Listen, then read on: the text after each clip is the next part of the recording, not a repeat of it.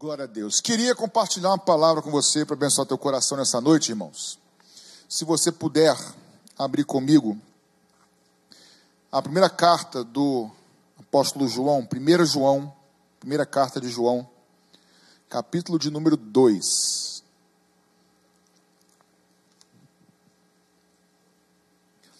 Se você tiver Bíblia com você, ou celular com o aplicativo da Bíblia, eu sei que vai aparecer aqui, tá?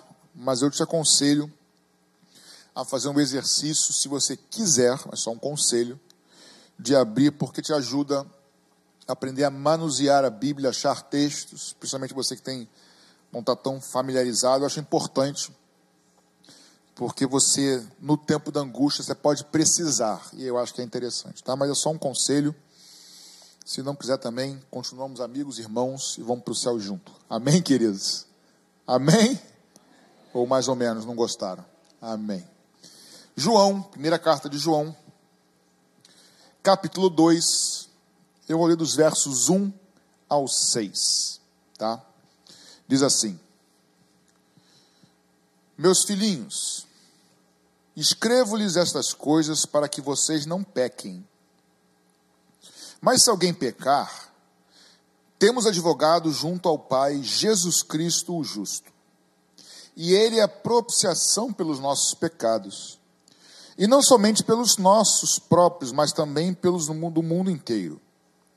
E nisto sabemos que temos conhecido, que o temos conhecido, se guardamos os seus mandamentos. Aquele que diz, eu o conheço, mas não guarda os seus mandamentos, esse é mentiroso e a verdade não está nele. Mas quem guarda a sua palavra, nele verdadeiramente tem sido aperfeiçoado o amor de Deus. Nisto sabemos que estamos nele. Quem diz que permanece nele, esse também deve andar assim como ele andou. Vamos orar? Senhor, fala conosco por meio da tua palavra, por meio desse texto tão simples e tão rico, fala conosco nessa noite, em nome de Jesus. Amém? Primeira carta do apóstolo do apóstolo João. O João que chama todo mundo de meus filhinhos, todo carinhoso, todo meigo, mas é o mesmo que pede para descer fogo do céu. Então é meio estranho. Mas o João, apóstolo de Jesus Cristo, nessa primeira carta, ele começa dizendo assim o texto que nós lemos: Meus filhinhos, eu escrevo para vocês, na minha versão atualizada, tá? Eu escrevo para vocês essas coisas para que vocês não pequem. Eu escrevo para vocês essas coisas para que vocês não pequem. Que coisa ele está escrevendo? Então, apenas de modo introdutório, o João, no capítulo 1, não precisa abrir para ler, só deixa aberto no seu colo. O João vai dizer o seguinte: ó. Eu andei com ele, eu o vi face a face, eu aprendi direto dele, eu vi o seu comportamento, eu vi as suas atitudes, o verbo da vida, a vida eterna esteve comigo pessoalmente, eu convivi com ela. Você está entendendo a profundidade da introdução do João? Ninguém me contou, meu pai não me evangelizou, meu professor não me falou sobre ele, eu ouvi, eu, imaginou, Cristiano? Eu andei com ele eu almocei com ele, eu jantei com ele, tomei café com ele durante anos. Ele mesmo me ensinou, eu vi todas as suas atitudes, eu vi os seus ensinamentos. Eu andei com ele. Ele diz no capítulo 1, no verso 3, no verso 2, eu tenho comunhão com ele e com o Pai. Então eu escrevo essas coisas para que vocês também tenham comunhão conosco. E aí ele vai dizer, caminhando para o texto que nós dizemos toda ceia, né, todo o primeiro domingo do mês, ele vai dizer que, no verso 5, que Deus é luz. E nele não há trevas. Capítulo 1, Tamires, verso de número 5. Deus é luz e nele não há trevas alguma. Se Deus é luz e nele não há trevas, e nós o conhecemos, nós, no caso, João e os discípulos, estão falando para a gente, nós também que o conhecemos e sabemos que ele é luz, não há trevas, também devemos andar na luz e não em trevas. Esse é o raciocínio do João. Aí ele vai dizer no verso 7: Se andarmos na luz, me ajuda? Como Cristo na luz está, temos comunhão uns com os outros, e o sangue de Jesus Cristo, seu Filho, nos purifica de todo pecado. Aí ele vai completar, de chegar no capítulo 2. Sabe por quê? Porque se nós dissermos que não temos pecado, nós somos mentirosos, porque todo mundo aqui pecou. O Pedro concorda com, com o irmão Paulo, quando Paulo diz lá em Romanos que todos pecaram e destituídos estão da glória de Deus. Então, quando ele fala, filhinhos, eu escrevo isso para vocês, para que vocês não pequem. Ou seja, ele começa dizendo o seguinte: o Deus que nós servimos, Jesus Cristo, é um Deus santo. Posso ouvir um amém da igreja? É um Deus santo, ele é luz e nele não há trevas alguma. Ele é perfeito. Pois bem, aí ele vai dizer: Eu escrevo essas coisas para que vocês não pequem. Porém, se alguém pecar, nós temos um advogado. Então a instrução é para que nós não pequemos, e sim nos pareçamos com aquele que é luz. A aula, não, a pregação é bem didática hoje. Até porque o João é didático. Não pequem, porque agora vocês conhecem aquele que eu também conheço e andei com ele, João diz para a gente. Mas se pecarem, nós temos um advogado, o justo. Um advogado justo. Irmãos, isso é forte. Jesus não é simplesmente, eu tenho repetido isso várias vezes, Jesus não é simplesmente o líder de uma religião. Ele não é simplesmente um bom mestre, um excelente, uma referência de mestre. Tem uma, tem uma série de livros, né? O psicólogo dos psicólogos, né? O mestre dos mestres, ah, enfim. Augusto Cury, é. Não estou entrando no mérito se é bom ou ruim, só falando que, que citando. Mas o fato é que ele não é simplesmente um mestre, um doutor, um, um líder de religião. Ele é o Deus vivo que abriu mão da sua glória, encarnou e habitou entre nós. Ele é aquele que era, que é e que há de vir. Ele é o Deus eterno, imutável. Ele é aquele que não tem princípio e nem fim. Ele é aquele que é o Criador de todas as coisas. Ele é aquele por meio de quem tudo foi criado e sem ele nada do que foi feito se fez. Ele é o Alfa, ele é o Ômega, ele é o princípio, ele é o fim. Ele é o motivo de nós estarmos aqui. Ele é o Deus Emanuel. O que mais? Ele é o, Deus, é, é o Cordeiro de Deus que tira o pecado do mundo. Ele é o Pai da eternidade. Ele é o príncipe da paz. Ele é a rocha inabalável. Ele não, ele não foi. Ele não será. Ele é.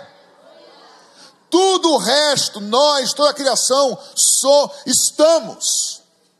Só Ele é. Porque Ele não tem princípio nem fim. Esse Deus, Criador dos céus e da terra, que nos criou, que nos amou, esse Deus foi que deixou a sua glória, se fez homem habitou entre nós, que João chama do Verbo de Deus, a própria fonte de vida eterna, habitou entre nós, o justo, viveu sem pecado, foi rejeitado e não revidou, foi perseguido e não revidou.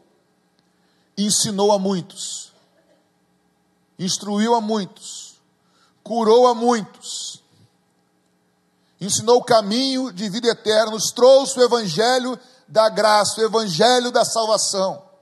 Por causa dele, eu e você estamos aqui hoje. E esse justo, porque morreu sem pecado.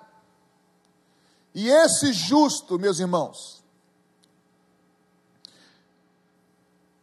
ele nos comprou. Eu queria gastar pelo menos aqui cinco minutos antes de ir para frente, falar um pouco sobre isso, porque às vezes nós não entendemos, ou muitos não entendem, a questão da salvação em Cristo que nós temos. Entenda o seguinte: esse advogado, o justo, ele é justo porque Deus é justo. E se Deus é justo, Deus não poderia nos absolver de nossas culpas simplesmente porque Ele quer, porque Ele é bom. Vou repetir. Se um juiz é justo, ele não pode liberar alguém de uma condenação que ele cometeu. Aqui, fora o Cristiano, alguém aqui mais é advogado? Cláudio, mais alguém? A irmã, enfim, também. Estou falando besteira? Se um juiz for justo e julgar de acordo com a lei vigente, se alguém for culpado, julgado culpado, tem que pagar a pena. No Brasil, às vezes, não rola muito isso, não, mas enfim, mas teria que, né? O justo seria isso, não é isso? Se todos pecamos, se Deus é luz, nele não há trevas, e nós pecamos andamos em trevas, Deus, sendo justo, não poderia simplesmente esquecer nossos pecados e falar assim: eu vou perdoá-los, porque eu sou um Deus bom. Isso não seria justo. Isso é contra a natureza de Deus. Vocês estão acompanhando, irmãos? Então Deus nos cria, e porque Ele é amor, Ele nos dá a liberdade, porque o amor não aprisiona, mesmo sabendo que iríamos nos perder. Mas aí Ele, sabendo que não existiria outro caminho, Ele mesmo desce do trono vem à terra e morre por nós, porque ele mesmo instituiu a lei que diz que o sangue, no sangue é que está a vida do animal e do ser humano. E sem derramar sangue não há remissão de pecado. Por isso que sangue precisava ser derramado, mas nenhum homem poderia derramar sangue para perdoar outros homens, porque os homens também são pecadores e estão em trevas. Somente aquele que é luz poderia fazer isso. E ele veio ao mundo, encarnou, habitou entre nós sem pecado, morreu por mim, morreu por você, e ele pagou o preço da nossa condenação. Ele pagou o preço por nós, irmãos. Ele não esqueceu, ele pagou o preço, ele foi condenado no nosso lugar. Por isso, quando hoje vem, aleluia, uma condenação sobre você e sobre mim, do diabo, do inferno, do mundo, dizendo: ele fez isso, ele fez aquilo, ele é culpado. Deus fala: realmente ele é culpado. Só que o advogado levanta a mão e fala assim: ele é culpado, mas eu paguei a pena dele, ele está absolvido. Nós somos salvos e libertos por causa do sangue de Jesus Cristo justo. Você foi comprado, você pertence a Ele. Nós fomos irmãos, isso é, isso é muito profundo, irmãos. Isso precisa arrancar júbilo do nosso coração. Não é porque Deus é bonzinho, Ele é bonzão, na verdade, Ele é maravilhoso, mas Ele veio, tomou o nosso lugar e nos comprou. Quando Ele fala está consumado, é isso, foi pago, foi pago. Por isso eu e você, irmãos, Paulo vai dizer em Romanos: não temos mais, não existe mais condenação alguma para aqueles que estão em Cristo Jesus. Não há condenação sobre nós.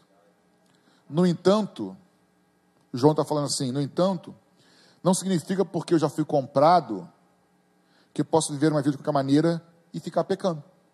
Pelo contrário, escrevi isso para vocês, meus irmãos da Maranata, filhinhos de João, para que vocês não pequem, mas se pecarem, nós temos um advogado justo, Cristo Jesus o justo. Eu não sei como você entrou aqui nessa noite. Talvez com acusações na sua mente, no seu coração, sobre algumas coisas que você ainda não consegue se libertar. Que o Espírito Santo traga ao teu coração essa noite que há poder no sangue de Jesus Cristo. eu vou, eu vou usar uma palavra meio forte agora, você me perdoa. Se você não for um sem vergonha espiritual, que está brincando com o evangelho, você está brincando, você é um sem vergonha, eu lamento pela sua vida, você precisa se arrepender. Mas se não é o teu caso, como não parece ser o teu caso, o reino de Deus não é, não é dos perfeitos, mas é daqueles que perseveram até o fim. Que caem, mas não ficam caídos, mas levantam e confiam no sangue de Jesus Cristo, no poder da cruz do Calvário. Nessa noite você entrou aqui com algo te acusando. Coloque diante do Senhor na cruz do Calvário, porque o sangue de Jesus continua perdoando o pecado, continua nos purificando de toda injustiça. Mas se alguém pecar, temos o advogado junto ao Pai, Jesus Cristo, o justo. Ele é a propiciação pelos nossos pecados. Versículo 2 do capítulo 2. Não somente pelos nossos próprios, mas também pelos do mundo inteiro. Irmãos, não foi só você que foi alcançado, nem eu. Existem muita gente que foi alcançada por esse mesmo sangue. E naquele grande dia, naquela grande adoração diante do trono, haverão povos, raças, línguas e nações, todas adorando ao Senhor juntas. Eu tenho uma heresia particular que eu acho que perto do trono vão estar os africanos dançando, adorando, porque eu acho os africanos adorando, louvando uma coisa espetacular. É só uma heresia particular minha, tá? Uma brincadeira, mas enfim. Haverão, haverá povos de raça, povos, raças, línguas e nações adorando ao Senhor. Aí o verso 3 em diante, eu queria dar um, um foco nisso agora com vocês. Verso 3. E nisto sabemos que, tem, que temos conhecido a Cristo, a Deus, se guardamos os seus mandamentos. É nisso que nós sabemos se nós realmente conhecemos ou temos conhecido a Deus ou não. Essa é a evidência, se nós guardamos os seus mandamentos. Para nós guardarmos os mandamentos de Deus, irmãos, vou falar algo óbvio, ridículo, mas é necessário. Nós primeiro precisamos conhecer esses mandamentos. Conhecer a palavra de Deus, conhecer a escritura sagrada. O texto que aqui, ó, nisto sabemos que nós, se nós conhecemos a Deus mesmo ou não, se guardamos os seus mandamentos. Voltando um pouquinho atrás, antes de falar do guardar mandamento, eu quero falar sobre esse conhecer a Deus. Já falei isso aqui atrás, anos atrás, vou lembrar vocês. Existem alguns tipos de conhecimento na Bíblia, ou na vida. Vou exemplificar. Até falamos sobre isso numa conversa semana agora. Vocês conhecem o, o, o âncora da Globo, que é, né? O, que é, na verdade? O William Bonner. Conhece ou não? Quem conhece? Alguém pode me apresentá-lo? Alguém? Não? Por quê? Você não falou que conhece? Hã? Só o quê? De ouvir falar na TV, certo? Beleza. Guarda a informação. Você conhece ele pessoalmente? Vocês conhecem o comandante do voo IS-559, Paul Bright. Alguém pode me apresentá-lo? Mais conhecido como Pastor Paulo Brito, tá, gente? Não... Alguém pode me apresentá-lo? Por quê? Qual a diferença entre um e outro? Existe um conhecimento, irmão, que é de ouvir falar ou saber sobre. Saber sobre alguém, sobre alguém, a respeito de alguém. Outra coisa é conhecimento de se relacionar com alguém. Estamos juntos? Existe diferença? Total. Você pode conhecer sobre Deus, conhecer sobre a lei de Deus e não conhecer a Deus. Olha que grave, irmãos. Você pode conhecer o diretor de uma escola, conhecer todas as regras da escola e não conhecer a escola. Eu posso, a minha esposa é diretora de escola, posso conhecer a diretora, eu conheço ela em mais, em mais sentidos também. Eu conheço a diretora, conheço ela, as regras, as leis, as confusões que tem lá, os pais de aluno que vão, tem tudo isso. Mas eu poderia nunca ter ido lá e conhecer a escola, não poderia? Por acaso eu conheço. O fato é existe um conhecimento que é cognitivo, saber a respeito de, outro conhecimento é experimental, é de conviver. E João, quando fala assim, ó, eu andei com ele. Ninguém me falou. Estão acompanhando, irmãos? Eu conheci pessoalmente. E é isso que ele traz para cá. Nós somos convidados, irmãos, a não conhecer de ouvir falar. É verdade, quando você chega no evangelho, você é convidado, alguém te evangeliza, você ouve falar sobre Jesus. É eu também, é verdade, normal. Mas não é para parar aí. Existe um conhecimento que precisa se aprofundar no relacionamento. Chega a um nível, irmãos, que podem falar o que quiser para mim. Eu sei que o meu redentor vive. Eu sei, eu ando com ele, ele fala comigo, eu falo com ele. E quando eu não entendo as coisas, eu sei que ele tem cuidado de mim. Por quê? Porque eu tenho, digo eu e muitos aqui, temos tido comunhão, vida com ele. É esse tipo de conhecimento que João fala aqui. Quem fala que conhece ele, mas não guarda os mandamentos, tem algo errado. Porque ele é luz e nele não há trevas. Se por acaso entrar uma trevazinha, não tem problema, nós temos um advogado, o justo, mas não é para viver em trevas. Estamos acompanhando, irmãos? A João fala o seguinte: o sinal, a evidência, versículo 3, de que nós conhecemos, estamos conhecendo a Deus e por Ele sendo conhecido, é que nós guardamos os mandamentos. Aí sim eu volto para o que eu estava falando. Nós precisamos primeiro, duas coisas. Primeiro, conhecer os mandamentos. Aqui mandamento é a palavra de Deus, Bíblia precisa conhecer. Mas não só conhecer, ele diz para guardar. Você só guarda e eu só guardo aquilo que nós damos valor para a coisa. Vou repetir. Nós só vamos guardar aquilo que para nós tem valor.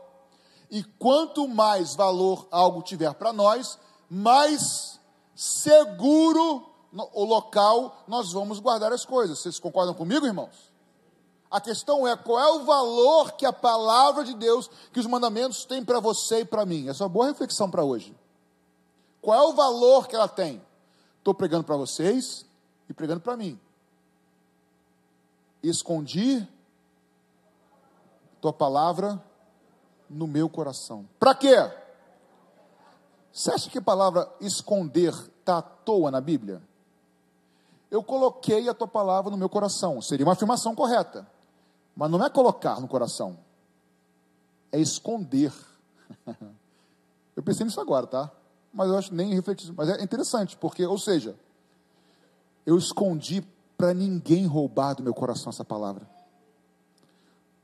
As dificuldades não vão roubar. As lutas não vão roubar, está escondida.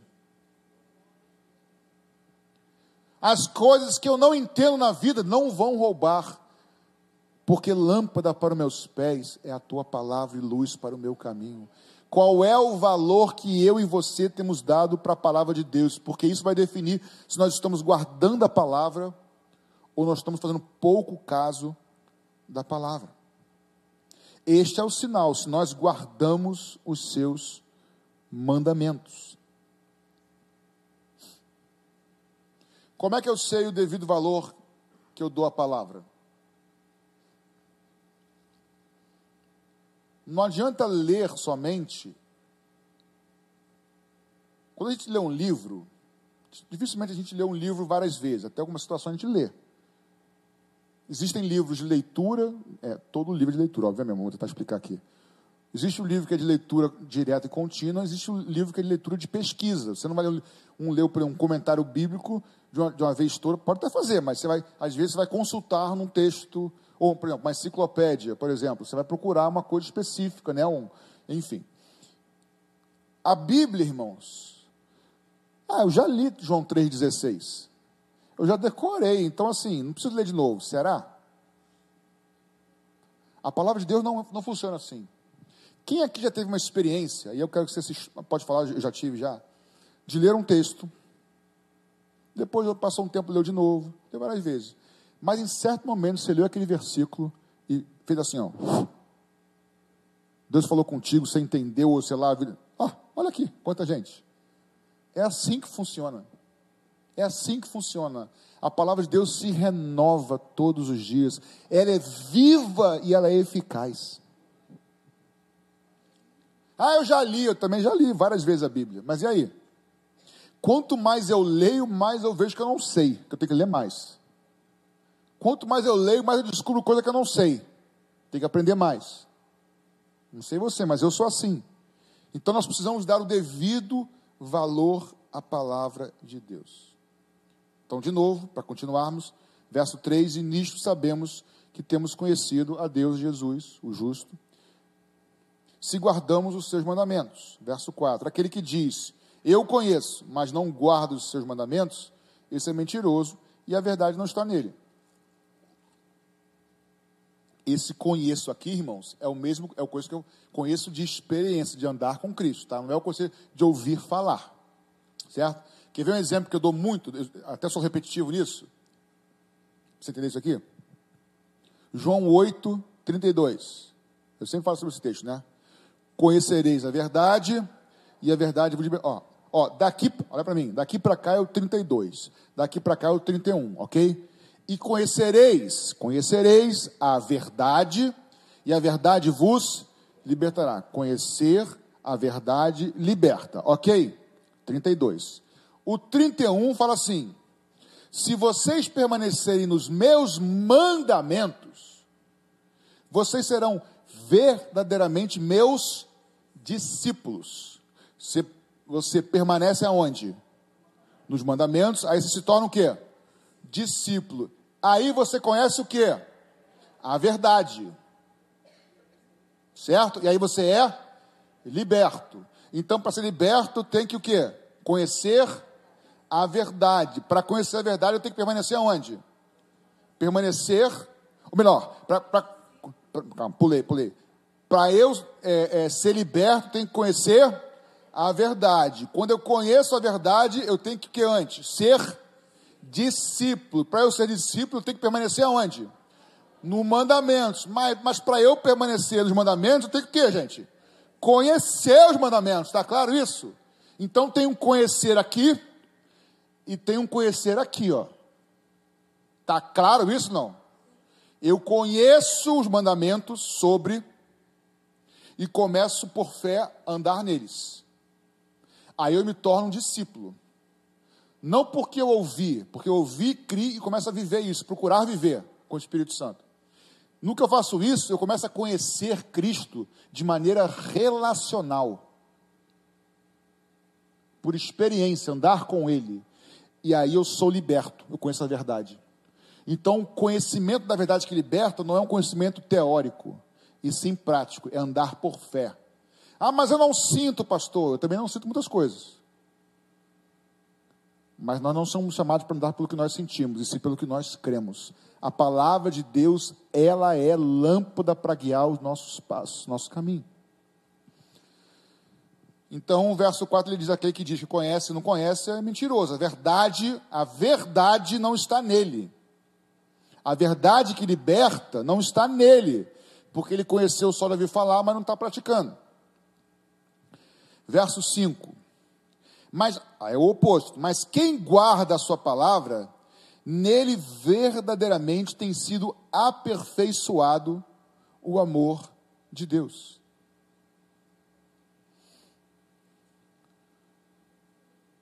O que é o amor de Deus?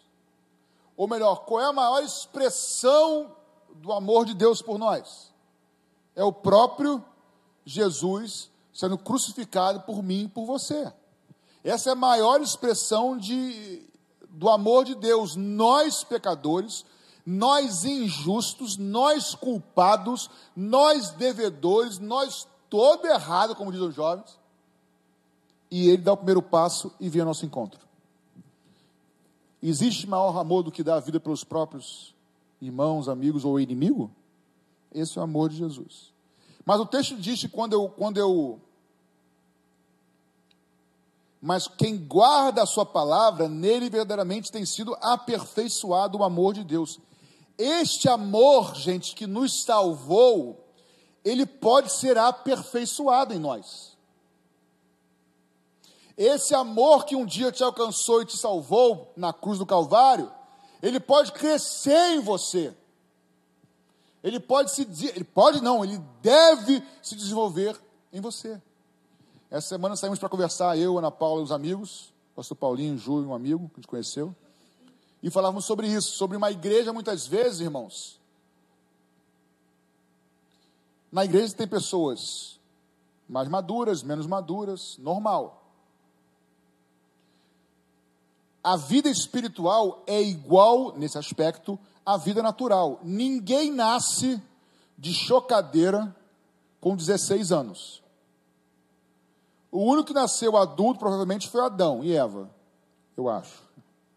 Não deve ter nascido bebê. Porque o resto, irmãos, nasce bebê, dependente, chorando, e se não chorar, toma um tapinha do médico para chorar, para conseguir respirar. Vira bebê, vira criança, começa a andar, cai, se machuca, rala o joelho. Vai andar de bicicleta, vai cair, vai se machucar. Vira adolescente, azucrina todo mundo. Não é assim? Vira jovem, pergunta tudo por quê, por quê, por quê, por quê.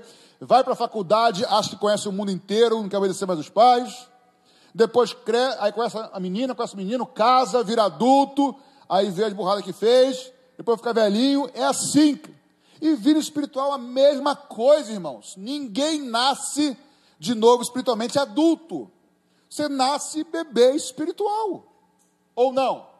Lógico que é assim. Quando pregaram para você o evangelho, olha só, você é um pecador, estou parafraseando, tá? Essa frase é meio sem amor. Você é um pecador safado, sem vergonha, que se morrer hoje vai para o inferno, mas é uma verdade, tá? Para mim.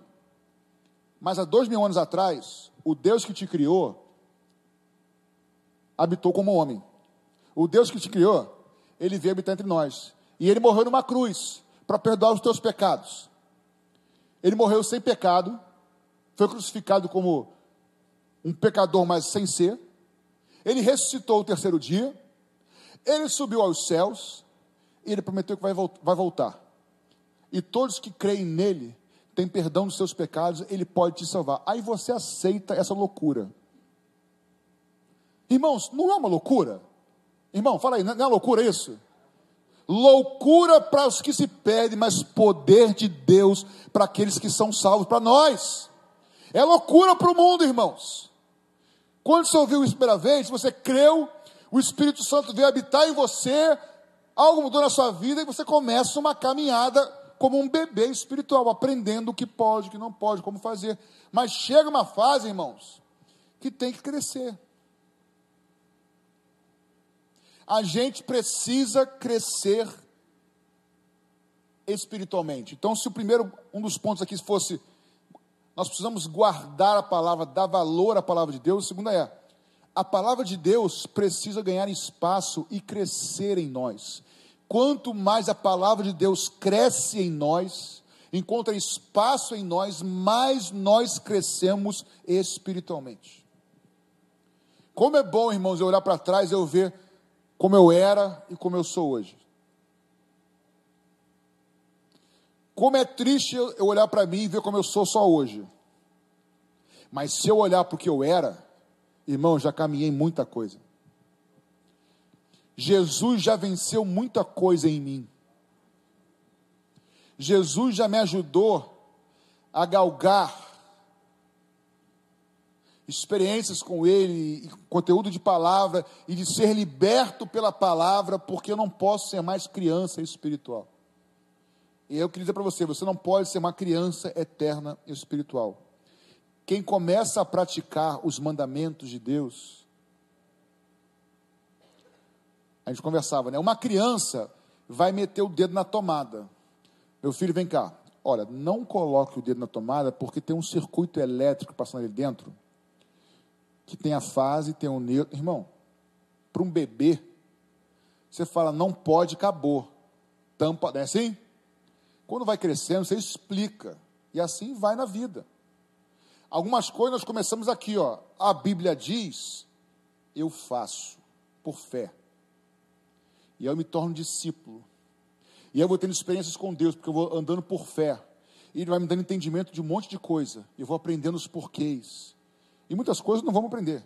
E nós vamos crescendo espiritualmente. Meu desejo é que, como no verso 5, que o amor de Deus que te alcançou um dia continue cada vez mais crescendo e se aperfeiçoando na sua vida.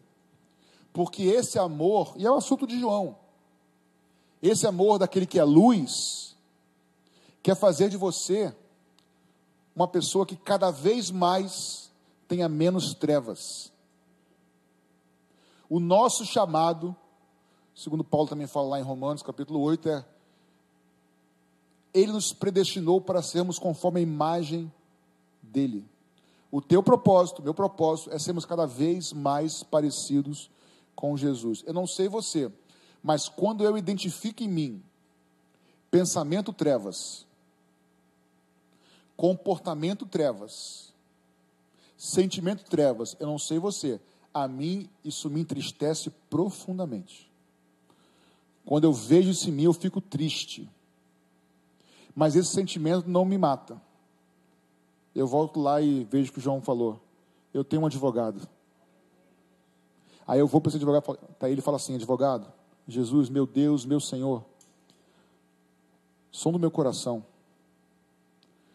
prova os meus pensamentos. E o Senhor já sabe, já vê que tem caminho mal aqui.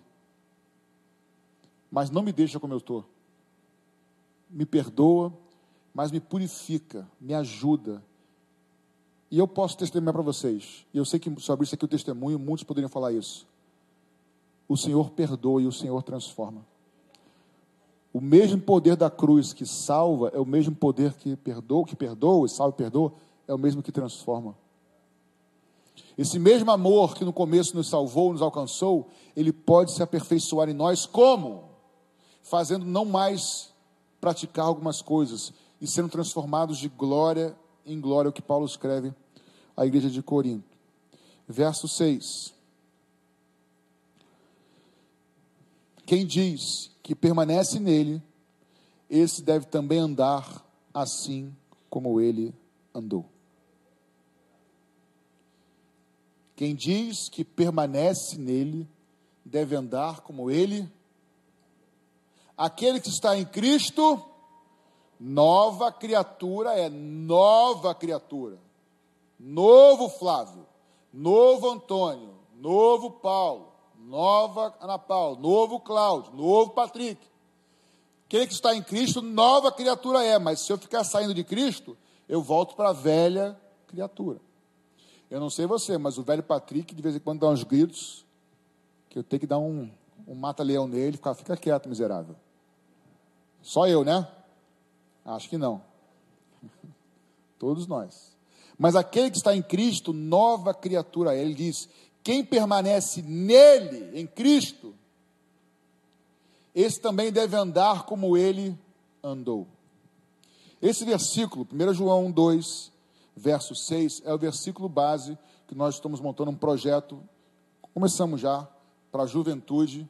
Aliás, jovens que estão aqui, jovens adolescentes, tá? Fica ligado, porque domingo tem coisa boa vindo por aí, tá? Domingo tem coisa boa para anunciar para vocês é a base do nosso projeto, tá? Começamos um projeto bem grande com toda a juventude, quando fala juventude, é jovens e adolescentes da Maranata. E é baseado em 1 João 2,6. Aquele que permanece nele deve andar como ele, assim como ele andou. Assim como ele andou na sua relação pessoal com o Pai, assim como ele andou na sua relação com os discípulos, com a igreja, e assim como ele andou na sua relação com os de fora, com os perdidos, nessas três esferas. Nós devemos andar assim como Jesus andou. Irmãos, o nome de Jesus tem sido envergonhado nos nossos dias como talvez nunca antes. E talvez porque teria que afirmar, teria que conhecer todas as épocas da história.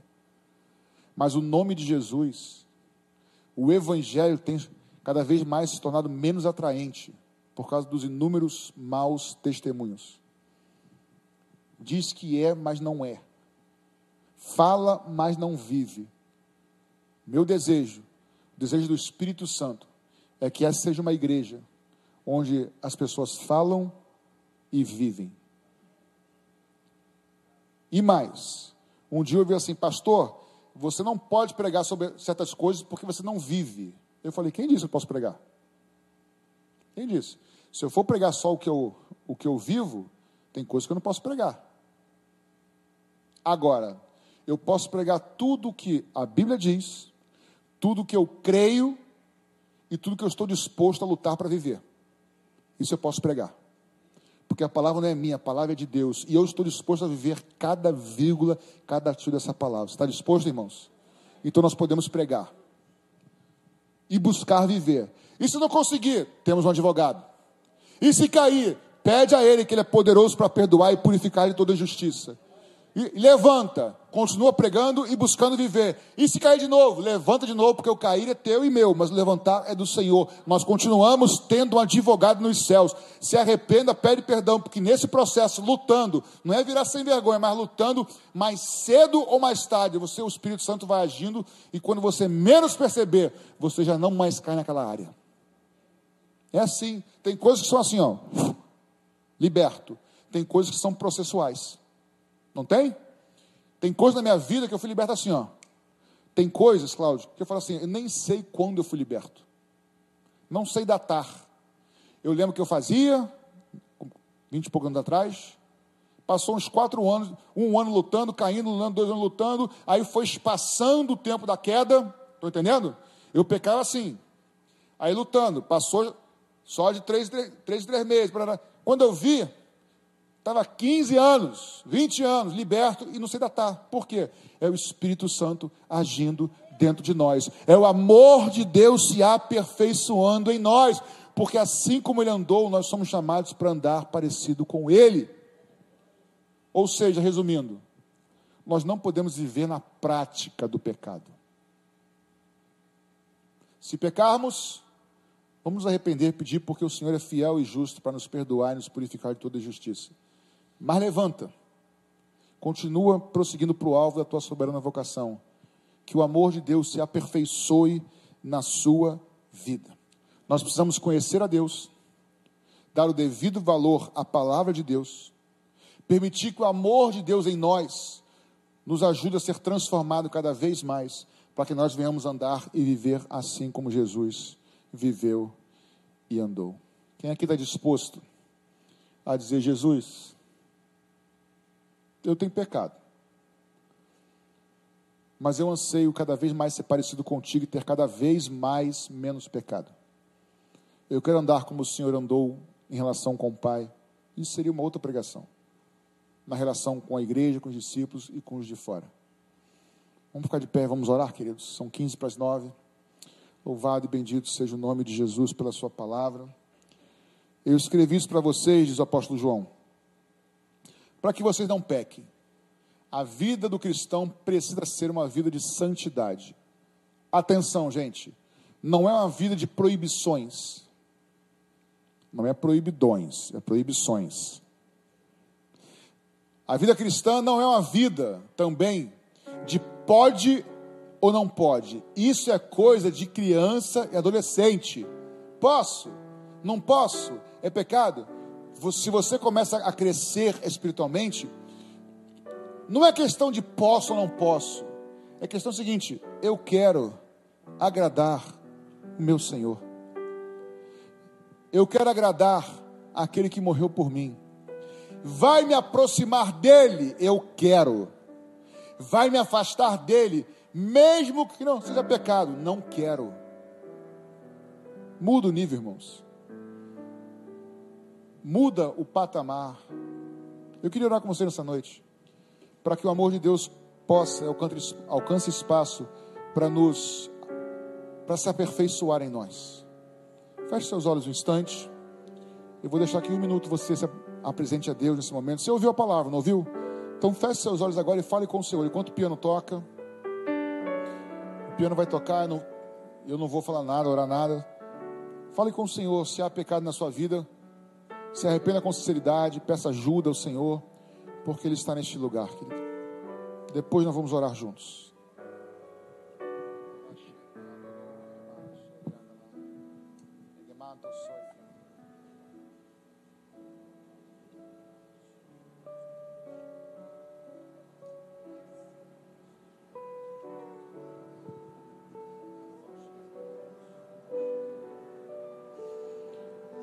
Louvado seja o teu nome, Jesus, o justo. Obrigado porque você não é um justo, o Senhor é o justo, o único. Obrigado pelo teu amor, obrigado pela tua cruz, obrigado pelo teu sangue. Ajuda-nos, Senhor, a entender que o Senhor é luz e no Senhor não há trevas. Então não podemos viver em trevas. Primeiro eu peço que o Senhor nos perdoe as trevas que ainda há em nós, as áreas que ainda estão em trevas. Queremos que o Senhor é poderoso para nos perdoar. Mas também te pedimos, Jesus, para que o Senhor nos ajude a não vivermos mais nessas trevas. Que a tua luz possa entrar em cada uma dessas áreas e ir nos transformando, porque nós queremos andar, Jesus assim como o Senhor andou. Queremos, Senhor, que a tua palavra, que o teu amor, melhor dizendo, se aperfeiçoe nas nossas vidas. Nos ajuda a permanecer e guardar a tua palavra. Aqui, Jesus, não há comparação entre ninguém aqui. Se alguém cumpre mais do que o outro, essa é uma avaliação totalmente individual. O que eu quero ser, Jesus, que eu preciso ser e o Senhor espera, é que cada vez mais o Patrick ande mais e mais na luz, e menos trevas seja encontrada em mim a cada dia. E assim o Senhor deseja para cada um aqui, Senhor. Ajuda a gente, Senhor, a ser parecido contigo. E nessa luta, nessa corrida, ajuda a gente a nunca desistir sempre lembrarmos que nós temos um advogado junto ao Pai, Jesus Cristo justo. Muito obrigado, Senhor, por essa noite. Muito obrigado pela tua palavra. Muito obrigado porque nós temos a quem recorrer. Muito obrigado pela tua obra na cruz por nós. Muito obrigado porque o Senhor não desiste de nós. Recebe nosso louvor, nossa gratidão. Recebe agora a minha Sincera gratidão, Senhor, por tudo que o Senhor tem feito na minha vida, por tudo que o Senhor tem feito na vida de cada um aqui, Senhor. Tudo fruto da graça, não há merecimento algum. Muito obrigado por essa noite, Jesus, por essa palavra que a mim me abençoou, creio que abençoou meus irmãos. Uma palavra de instrução de João de lembrança de quem tu és e daquilo que tu fizeste, Senhor. Ajuda-nos a nunca esquecermos quem tu é, tu és, aquilo que o Senhor fez e que nós devemos permanecer em ti. Muito obrigado pelo teu amor, pela tua graça, Senhor. Em nome de Jesus.